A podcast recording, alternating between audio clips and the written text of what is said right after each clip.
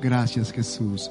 Amén, amén y amén. Y quiero darte hoy una bienvenida a este tiempo de ministración en la palabra. Decirte que Dios aún sigue en control de todo, aunque no todo lo entiendas, aunque no lo comprendas todo. Dios sigue siendo Dios y sigue siendo fiel y Él está en control de todas las situaciones. Aunque nuestra situación en el momento actual sea de dolor, o sea de luto, o sea de duelo, Dios sigue siendo Dios y Él nos ama con un amor eterno. Su amor nunca cambia. Las circunstancias no hacen que el amor de Dios cambie por ti. Las situaciones que vivas en ninguna manera hacen que cambie el amor de Dios por ti. Él te sigue amando con ese amor especial del Padre. Te bendigo y te doy una vez más la bienvenida a este tiempo de administración. Este domingo será un domingo especial. Dios tiene una palabra para ti y hoy quiero que abras tu corazón a esta palabra. Estoy tan feliz de reintegrarme a las actividades de iglesia después de pasar un tiempo muy crítico junto con mi esposa en casa, muy aislados, eh, realmente recibiendo toda la atención, primero de Dios y también la atención a través de la oración de tanta gente y también la atención médica. Muchas gracias a todas las personas que se ocuparon de nosotros, especialmente nuestra familia, nuestra iglesia, eh, todo este cuerpo maravilloso, el cuerpo de Cristo, la iglesia, que hizo posible que después de tantos días pudiéramos salir. Estamos en esa recuperación, eh, libres ya de ese contagio, pero en un tiempo de recuperación. Dios es bueno, Dios es fiel. Yo estoy muy feliz y yo sí quiero hoy dar honor a quien honor merece.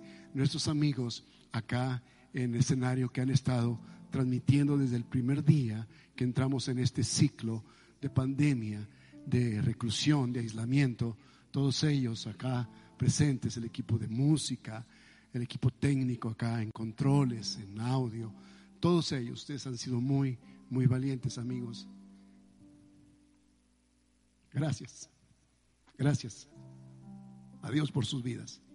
Han sido muy, muy valientes. Los bendigo, les agradezco mucho todo este tiempo que han estado acá eh, ocupándose de nosotros y también pues eh, haciendo posible que las transmisiones eh, llegaran a tanta gente. Que Dios les bendiga.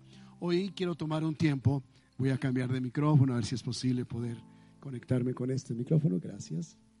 voy a tomar un tiempo para compartir un mensaje con ustedes en el, en el cual Dios estuvo ministrando mi vida muy fuertemente. Y voy a ser muy breve, realmente soy muy breve en mis mensajes. Pero sí quería yo que mis amigos acá en el escenario estuvieran conmigo acompañándome. Eh, Saben ustedes que este tiempo es un tiempo de poda, ¿sí? Y es un tiempo donde es necesario cortar las ramas cuando las ramas están secas esas ramas ya no funcionan.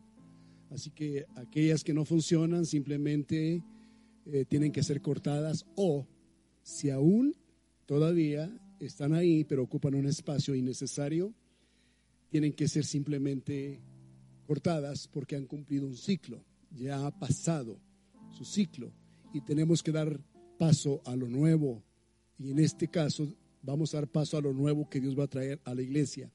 Hasta Jesús dijo, que el vino nuevo no se echa en un odre viejo, porque se echa a perder tanto el vino nuevo como el odre viejo. ¿Saben por qué?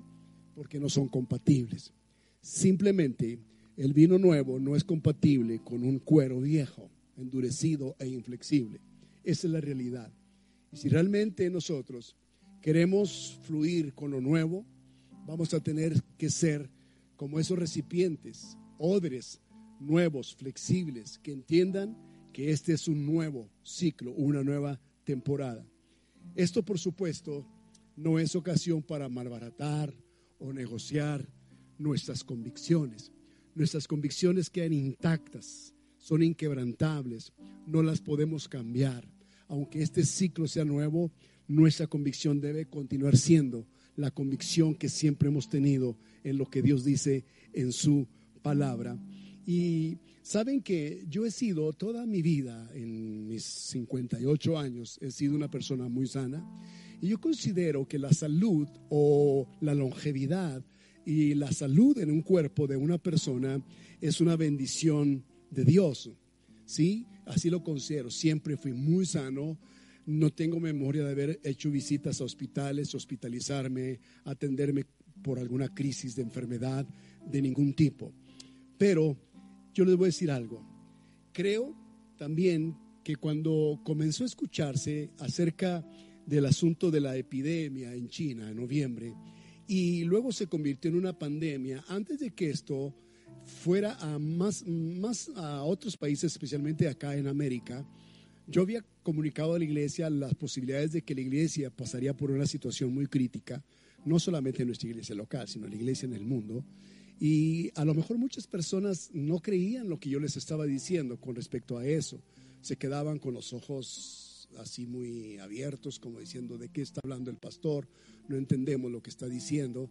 Pero les decía que era, eh, posiblemente sería muy necesario inclusive cerrar iglesias y tendríamos que orar por algunas personas que estarían contagiadas, inclusive que algunas personas podrían inclusive perder la vida. Y esto no ha sido distinto a lo que yo dije y no porque yo dijera algo negativo, sino porque es que esto es así, esto sucede así. Entonces, lo primero que tú piensas cuando esto se escucha en el mundo es que a ti no te va a tocar, que a ti no te va a pasar eso. Eso es lo que piensa uno hasta que te pasa. Y por mi mente llegó a, pasar eso. Seguramente esto no es para nosotros. Estamos muy lejos de los países asiáticos, tardaría mucho tiempo en llegar hasta acá. No me va a suceder hasta que te sucede. Y cuando te sucede te das cuenta realmente de qué tan susceptibles y vulnerables somos ante todo lo que hemos estado viviendo. Yo he leído acerca, y ustedes también seguramente, acerca de los hombres o de los héroes de la fe en la palabra de Dios. Y en realidad, cuando uno lee Hebreos 11, Hebreos 11 en ningún momento habla acerca de héroes de la fe.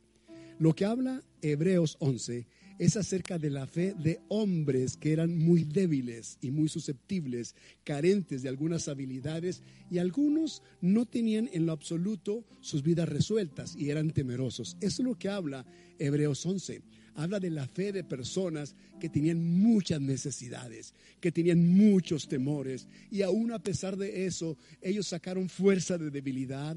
A pesar de eso, estos hombres fueron probados en medio de la batalla. Y la fe que pusieron en Dios es lo que los hace aparecer en la lista de esas personas de fe. Pero no habla hebreos de que sean los héroes de la fe. Eso me da a entender mi mensaje, que lo, intitulé así, no soy héroe. No soy héroe en absoluto, no soy héroe de la fe, no tengo la fe del mundo, no tengo la fe suficiente para lograr eh, poder pasar una situación de contagio, no tengo la fe para poder inclusive dar el aliento que alguna persona necesite cuando un ser querido ha fallecido por un contagio, no tengo la fe siquiera para, para decirle a las familias, todo va a estar bien, resistan, las cosas van a estar mejor mañana. Honestamente, estos hombres batallaron muchísimo con aspectos en su vida y en su carácter. Muchos de ellos tenían alguna, alguna situación en su carácter que no era muy correcta. Vemos a David, un hombre que está ahí. Vemos a Gedeón, un hombre tímido, temeroso. Vemos a Raab, una mujer prostituta, en la lista de esas personas que tenían la fe. Entonces, cuando nos medimos en el estándar de esos hombres o mujeres, nos sentimos muy chiquitos porque nos comparamos con ellos, nos ponemos eh, al lado de ellos, sentimos que son demasiado grandes por los logros, los alcances que ellos tuvieron. Pero si vemos más a profundidad la vida de cada uno de ellos, eh, nos vamos a dar cuenta que ellos no eran diferentes a muchos de nosotros, excepto que ellos le creyeron a Dios. Su fe fue su distinción. Eso es lo que los hizo diferentes al resto de otros hombres y de otras mujeres. Por ejemplo, en el listado de estas personas está, comienza el Hebreos 11 hablando acerca de Abel, de la fe de Abel, como Abel ofreció una ofrenda excelente a Dios y aún muerto Abel, su, eh, su fe da testimonio de esa ofrenda, ¿sí? Aún después de muerto. Vemos la vida de No, cómo fue traspuesto, cómo fue levantado. Vemos ahí a Noé, que Noé le creyó a Dios en un tiempo donde no había lluvia, le creyó a Dios y él se dispuso a trabajar en esa arca durante años porque él le había creído a Dios simplemente. pero una persona igual, como muchos de nosotros, con algunas fallas, algunas carencias. La vida de Abraham está entre el listado de estos hombres. Habla de Abraham siendo un hombre ya anciano, como él, como ya estando muerto, aún pudo en su vejez eh, engendrar. Eh, habla acerca de su esposa Sara, como Sara también siendo anciana, estéril, también ya en una edad que ya no se puede tener hijos y más siendo estéril. Eh, sin embargo, Dios le dio la fuerza a la mujer para poder embarazarse y luego dar a luz a un bebé a una edad tan avanzada. La vida de Isaac es retomada en este listado porque Isaac bendijo la vida de Jacob en la condición en que sabemos que estaba Jacob, que en comparación con su hermano Esaú, Isaac lo bendijo. Y todo esto fue hecho en la fe. Un hombre que está anciano, un hombre que no alcanza a ver, puede tocar, tiene el sentido del tacto, puede tocar, pero no alcanza a distinguir, no alcanza a ver realmente si la persona que está ahí es Esaú o es Jacob. Sin embargo, él en fe bendice a Jacob.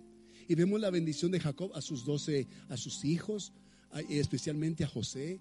Y vemos la bendición de José también y cómo José dijo aún en sus últimos días dónde quería él que sus huesos fuesen sepultados. Y todo lo que estos hombres hicieron, lo hicieron solamente por la fe. Por la fe. Ellos confiaron en Dios. La vida de Moisés es tan inspiradora. Un hombre que fue un asesino, un homicida, un hombre que quiso tomar venganza por sus propias fuerzas, en su propia mano, un hombre que se adelantó a un, a un deseo, a una asignación divina y cometió errores, muchos errores. Sin embargo, está en el listado de estos hombres y como Moisés le creyó a Dios.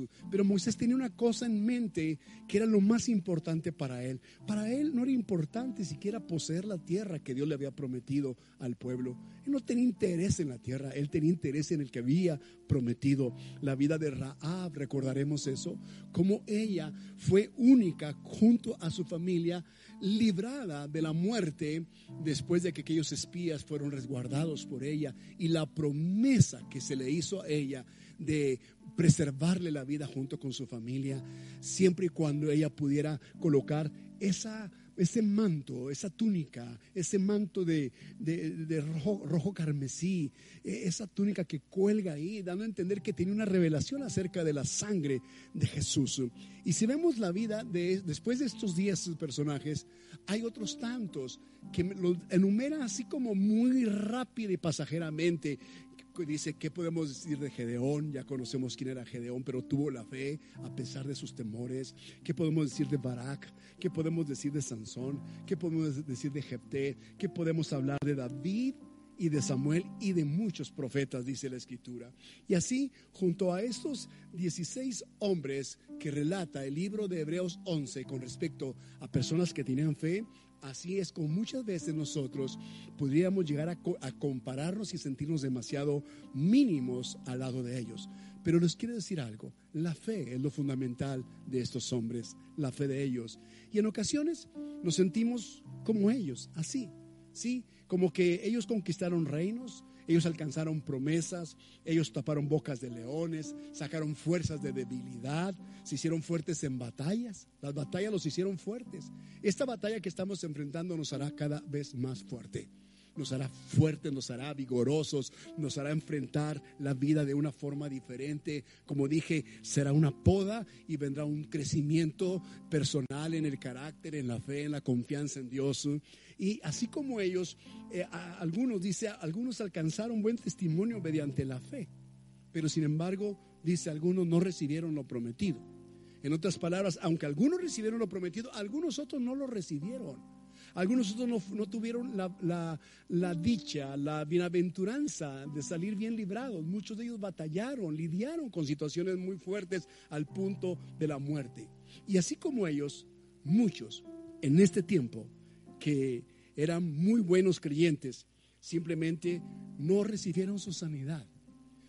Algunos inclusive hasta fallecieron en este tiempo y están falleciendo algunos de ellos.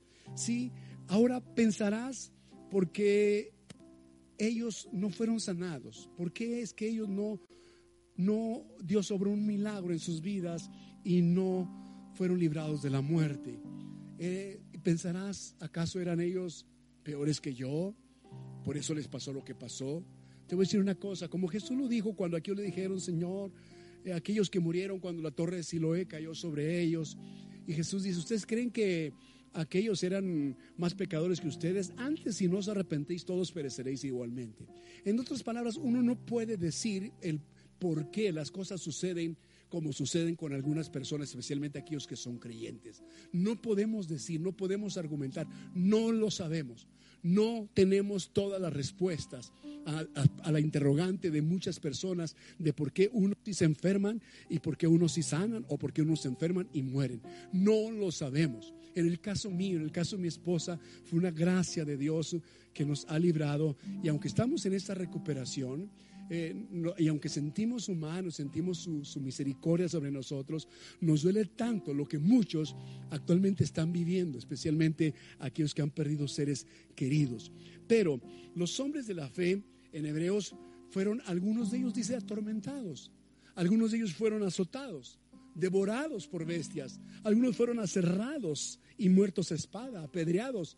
Y me gusta esta, esta palabra que dice que algunos de ellos fueron puestos a prueba.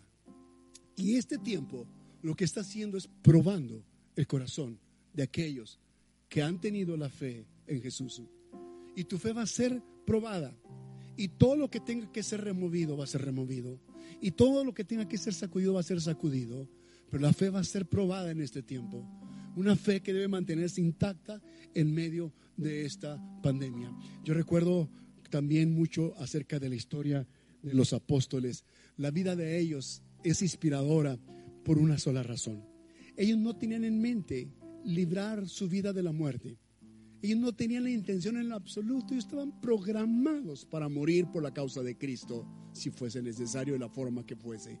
Entonces quiere decir que ellos tenían en mente otra cosa diferente a lo que nosotros hoy pensamos. Jesús dijo esto muy certero cuando mencionaba y decía, ah, el que quiera librar su vida o ganar su vida, la perderá. Y eso me llama la atención muchísimo, porque a veces nosotros en el afán de mantener la vida, le damos tanto valor a la misma vida, más valor a la misma vida, que el hecho de saber que Dios es más importante que la propia vida que tenemos. Es vida que nos da, vida que nos concede todos los días. Entonces no hay nada más importante en nuestra vida que el Dios mismo en nosotros.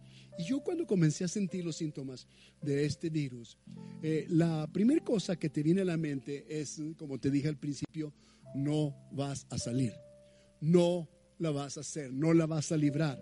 Llega un destello que te dice, ríndete, se acabó, hasta aquí llegaste, no vas a salir de esta. Y es tan cansado, amigos, estar luchando en la mente con esa realidad. Luego el Señor me recordó cuando el apóstol Pablo le refiere pidiéndole que le quite ese aguijón.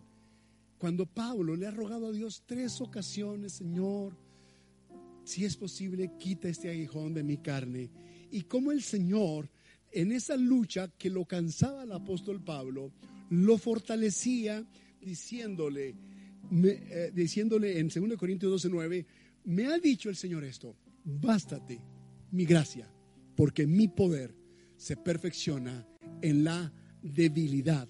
Por tanto, dice Pablo, de buena gana, me gloriaré más bien en mis debilidades para que repose sobre mí el poder de Cristo. Significa que para él cuando entendía que lo más importante era la gracia de Dios sobre él, era la misericordia de Dios sobre él, aún el dolor que un aguijón le causara en su cuerpo, no era tan importante como la misma gracia que Dios tenía sobre él. Y como el poder de Dios se perfeccionaba en esa debilidad del apóstol Pablo. Y a veces es difícil, de veras, a veces es difícil tener la fe. A veces es difícil poder decir, soy una persona de fe. Sí, porque cuando todo está bien, pues decir soy una persona de fe es muy fácil decirlo. Pero decir, tengo la fe necesaria sabiendo que estás en un contagio o sabiendo que estás eh, a punto de morir o saber que realmente todas las eh, opciones se han acabado. Decir tengo la fe suficiente no es fácil. eh, como te dije, para una persona que es enfermiza, posiblemente una enfermedad más es solamente un, un agregado más al listado, a las ya muchas enfermedades. Pero cuando ni una enfermedad te ha tocado, cuando tú sientes que has tenido la fe, la confianza en Dios, que su gracia ha sido suficiente, y de pronto te toca esto, te llega esto, cuando tú sientes que de pronto aquello viene y golpea tu cuerpo, cuando sientes que el aguijón está golpeando tu carne, y tú te haces preguntas, dices, Señor, ¿será que esta será la primera y la última vez que esto eh, me, me tocará? En ese momento, tú tienes que saber que necesitas una fe muy fuerte, una fe que se robustece, una fe que se fortalece, una fe que no es basada en las bonitas o buenas cosas que te están pasando, sino una fe, porque la fe es justamente aquello, es aquella confianza que tenemos en Dios a pesar de que la situación que vivimos es contraria a lo que quisiéramos. Entonces cuando la fe está en nuestra vida en medio de un dolor, en medio de una carencia, en medio de una necesidad, esa es una fe que se fortalece, es una fe que se pone a prueba, es una fe que está siendo pasada por el crisol del fuego. Y cuantas veces tú pases por esa situación, tu fe será más fuerte, tu fe será más firme, tu confianza en Dios será más arraigada, estará enraizada, será, serás un árbol que ha sido podado Serás un árbol que se le han quitado ramas secas que ocupan un espacio innecesario para dar, para dar ciclo, para dar lugar al nuevo, a la nueva temporada, a la nueva estación, para poder producir fruto. Y el gran peligro, como dice eh, el escritor Derek Prince, el gran peligro de muchos cristianos hoy en este tiempo es que ellos se enfrentan eh, en medio de esta situación el volverse insensibles a la voz de Dios allá no escuchar la voz del Señor, allá no escuchar más la voz de Dios, porque se hacen callosos en sus sentidos, se cierran sus sentidos ante el dolor, ante lo que Dios no hizo cuando se lo pidieron, cierran su corazón, cierran sus oídos y ese es un peligro inminente. Ellos podrán continuar con sus actividades inclusive de iglesia. Podrían ser personas que tengan responsabilidades eclesiales y ellos vayan a hacer las cosas que hacen por hábito, que hacen metódicamente, solo por cuestión de costumbre, de una vida que han cultivado una vida que ellos han, sin embargo, cultivado, pero no está la sensibilidad a la voz de Dios. Ya no la escuchan igual que antes, porque han endurecido su corazón. Con tantas veces, con tanta causa, el Señor siempre decía cómo el pueblo de Dios se había endurecido. Ellos endurecieron su corazón, ellos hicieron enojar a Dios, eh, ya no querían escuchar a Dios. Él dijo, por tanto juré en mi furor que no entrarían en mi reposo, porque se hicieron duros a la voz de Dios. Y puedes ver que en todas las dispensaciones, en todos los tiempos, en la obra, en la iglesia del Nuevo Testamento, en lo que fue la iglesia del Antiguo Testamento, lo que fue ese trato de Dios con los israelitas, en todas ellas hay una cosa que Dios le pide a su pueblo frecuentemente, y es que escuchemos su voz. Si hoy oyereis mi voz, no endurezcáis vuestro corazón como en Meriba, donde me tentaron vuestros padres, vieron mis obras y aún así se endurecieron. Es que no perdamos la sensibilidad de escuchar la voz amorosa de nuestro Padre Celestial. Oh, podría imaginarme hoy como aquel hijo pródigo en su corazón solo tenía el deseo de escuchar por última vez la voz amorosa de su padre cuando él fue a casa de regreso y su padre lo vio y lo amó y lo abrazó y su padre le perdonó y su padre simplemente lo hizo parte de él. Porque en el corazón del padre siempre estuvo este muchacho, el deseo de un hijo de escuchar la voz de su padre diciéndole, hijo, te amo a pesar de todo. Yo te sigo amando, te sigo igual queriendo como siempre, no importa lo que hayas hecho, no importa lo que hayas vivido, quiero que sepas que en mi corazón siempre has estado presente.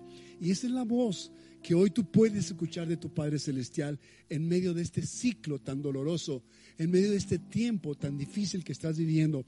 Tú pudieras escuchar hoy la voz de Dios que te dice, mi hijo, mi hija, sin importar todo lo que has vivido, tu dolor lo conozco a la perfección no soy yo, no estoy escondido de tu dolor. Yo conozco tu dolor, conozco tus cuitas, conozco perfectamente tus debilidades, sé tus temores por la noche, sé tus miedos que te vienen a, abrigar por la noche, que vienen a, envolverte, conozco todo eso, pero en medio de todo eso yo estoy ahí. No dejes de escuchar mi voz, no dejes de escuchar mi voz. No somos, amado amigo, las personas más grandes en la fe. No somos los héroes de la fe. No somos los grandes eh, y gallardos hombres o mujeres de batalla. No somos los grandes gladiadores en este mundo. Estamos tan necesitados de Dios, de su gracia, que si no fuera por su gracia, ningún logro del pasado sería suficiente para decirle a la situación que tan fuertes somos. Solamente su gracia, no hay otro. Aquí lo único que tenemos es a Jesús. Lo único que tenemos en nuestra mente y nuestro corazón es Jesucristo, el Hijo de Dios. Sin Él estamos perdidos. Él nos dijo y nos prometió, bástate mi gracia, porque mi poder se perfecciona en la debilidad. Y como Pablo lo dijo, tú lo puedes decir de buena gana, me gloriaré en esto. Yo me gloriaré en esto que estoy viviendo y voy a confiar en Dios y a pesar de todo eso me sostendré en su sola gracia. Dos cosas pueden suceder, dos cosas puedes hacer. Es querer tú utilizar la justicia de Jesús, porque Él es justo. Y Él, él dice en su palabra, en Miqueas, ¿qué es lo que pide Dios de ti? Hacer misericordia y hacer justicia. Sí, pero la otra cosa es que nosotros pudiéramos usar ahora de la gracia echar mano de la sola gracia de Dios en Cristo Jesús. Y así es como su gracia me ha sacado a mí y ha sacado a mi esposa en este tiempo. Llevamos tres semanas, yo creo, casi cuatro semanas encerrados. Y así es como su gracia nos ha sostenido y así es como su gracia nos ha sacado y nos ha mantenido. Y esta misma gracia es la gracia que Jesús te ofrece, es la gracia que Jesús te da es la gracia que el Señor, el Maestro, tiene para ti. En este tiempo de dolor, en este tiempo de duelo, en este tiempo de situación adversa, esa gracia te puede sostener. Y hoy te puedo decir, no soy el pastor más fuerte de la ciudad, no soy el hombre más grande en fe, no soy un gigante de la fe, ni, ni siquiera lo pretendo ser. No podría en mi propia fuerza si no fuera por la sola gracia del Señor. No soy eh, el creyente más devoto, no soy la persona más entregada, no soy el adorador más eh, entregado al Señor, no soy muchas cosas que yo pensé que lo era, no lo soy, simplemente soy un hijo de Dios que fue redimido por la sangre de Jesús y que en medio de todo esto me ha dicho, hijo, bástate mi gracia, mi gracia. Y todas las noches, en medio de esa voz, escuchaba a lo lejos la voz del Señor que me decía, bástate mi gracia, mi gracia es suficiente, bástate mi gracia. Y hoy queremos adorar al Señor junto contigo. A lo mejor no eres el creyente que pretendiste ser, a lo mejor no sientes que has cubierto el estándar, no tienes que cubrir ningún estándar, no tienes que dar altura de nada, de nadie, simplemente nuestra mente debe estar en Cristo Jesús. Él es nuestro modelo. A Él debemos ver. El único héroe de la fe aquí es Jesús.